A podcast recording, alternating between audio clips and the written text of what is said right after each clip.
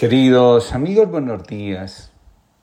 Comparto con ustedes la reflexión del día de hoy titulada Si conocieras cómo nos ama Dios.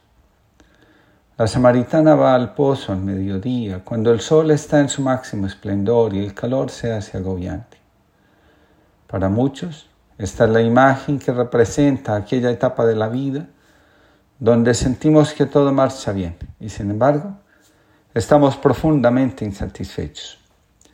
Algo parece que le falta al alma para encontrar la verdadera paz interior. Dicen Joan Garriga, los bienes nunca dan la felicidad. El problema está en que solo los ricos lo saben. Hace unos años vino a verme un hombre diciendo, el contador me ha dicho que puedo disponer de seis mil millones de pesos para lo que quiera, incluso como papel higiénico. Una semana después vino de nuevo a decir, ¿de qué sirve todo ese dinero si no me siento realmente feliz? Cuando empezamos a sentirnos insatisfechos con las cosas que tenemos, con el éxito que alcanzamos, con las personas que nos rodean, es porque la carencia está tocando las puertas de nuestra vida, de nuestra psique, de nuestro corazón y a veces también de nuestro espíritu. La samaritana que va al pozo buscando agua es, a mi parecer, la imagen del alma, que en la mitad de la vida siente que nada la llena y que el vacío parece estarla devorando como un fuego que a su paso arrasa con todo. Esta crisis abarca a todos, a los que están cerca de Dios y a los que se han alejado definitivamente de Él. La insatisfacción, la carencia, vienen para recordarnos una verdad fundamental sobre nosotros mismos. Había una vez un cerrajero al que acusaron injustamente de unos delitos y lo condenaron a vivir en una prisión oscura y profunda.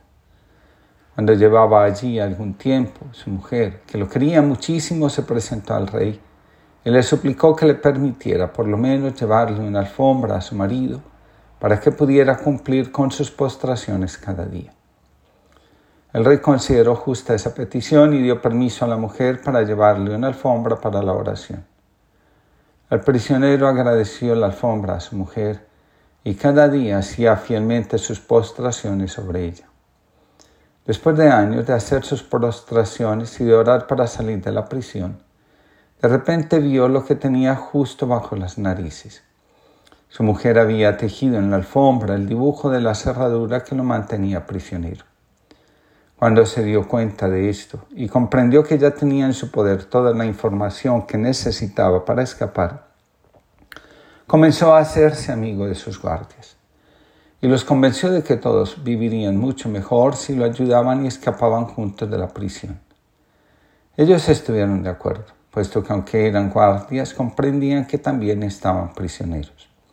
También deseaban escapar, pero no tenían los medios para hacerlo. Así pues, el cerrajero y sus guardias decidieron el siguiente plan. Ellos le llevarían piezas de metal y él haría cosas útiles con ellas para venderlas en el mercado. Juntos amasarían recursos para la huida y del trozo de metal más fuerte que pudieran adquirir el cerrajero haría una llave. Una noche, cuando ya estaba todo preparado, el cerrajero y sus guardias abrieron la cerradura de la puerta de la prisión y escaparon dejó en la prisión la alfombra para orar, para que cualquier otro prisionero que fuera lo suficientemente listo para interpretar el dibujo de la alfombra también pudiera escapar. Lo más bello de todo, lo que anima y reconforta plenamente, es que después del encuentro con Jesús todo cambia. Se hace diferente y podemos volver a conectar con nuestra verdadera realidad, con la identidad profunda que somos y podemos regresar siendo nosotros mismos al encuentro de aquellos que amamos y de los que esperan aún conocer quiénes somos realmente. Jesús sentado en el brocal del pozo revela la sed que tiene de nuestra humanidad. Sabemos que Jesús vino a rescatar a nuestra humanidad del vacío y del sinsentido. De ahí que su anhelo más profundo sea curar el corazón destrozado y vendar el que está herido. Jesús nos revela que la verdadera sed no es de cosas, sino de misión de un propósito que corresponda a nuestro ser. El diálogo con la samaritana comienza en la pregunta, ¿cómo tú, que eres judío, me pides de beber a mí, que soy una mujer samaritana? Jesús le responde, si conocieras el don de Dios, si supieras quién es el que te pide de beber, tú misma le pedirías agua viva y él te la daría. La respuesta de Jesús provoca otra pregunta en la mujer. Nuestro antepasado Jacob nos dio este pozo, del cual bebió él, sus hijos y sus animales. ¿Eres acaso más grande que él? Jesús interviene diciendo, el que beba de esta agua volverá a tener sed. La mujer no tiene otra alternativa que decir, Señor, dame de esa agua y así ya no sufriré la sed ni tendré que volver aquí a sacar agua. A través de las preguntas, Jesús conduce a la mujer al verdadero encuentro consigo misma. Vete, llama a tu marido y vuelve acá.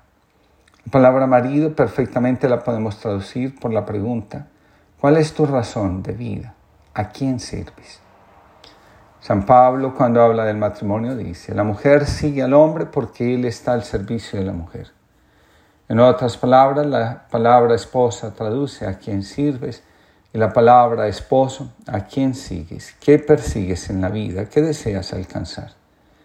La circularidad de la pregunta nos pone frente a la verdad que nos habita. La insatisfacción de la mujer tiene su origen en la confusión que en la mitad de la vida se presenta con respecto a nuestros verdaderos intereses en la vida. El que busca está, según el Evangelio, en una experiencia de carencia.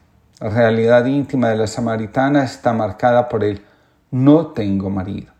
En otras palabras, no sé qué persigo en la vida, no tengo metas claras. Al parecer, vivo sin un propósito que valga realmente la pena. La mujer samaritana no sabe cómo alcanzar aquella relación que le permita sentirse amada incondicionalmente, tomada en serio, valorada, rescatada del dolor que le producen las heridas que llevan el alma. Conectada con la carencia, la mujer se esconde, evita a los demás, huye del encuentro y cuando éste se da, se pone a la defensiva.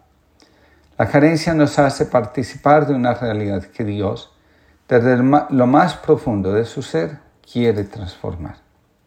Jesús dibuja muy claramente la realidad del ser humano en el hombre que va de Jerusalén a, Jericó.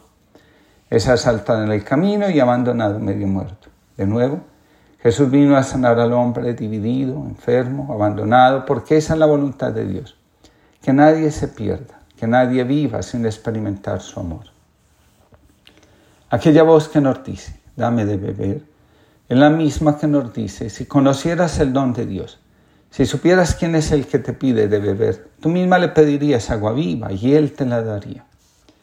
El que se presenta ante nuestros ojos como un necesitado es también el que posee la riqueza que anhelamos en nuestro interior el que revela que no llevamos una vida satisfactoria es el que nos grita, vengan a mí todos los que están cansados y agobiados, que yo los aliviaré, porque soy manso y humilde de corazón.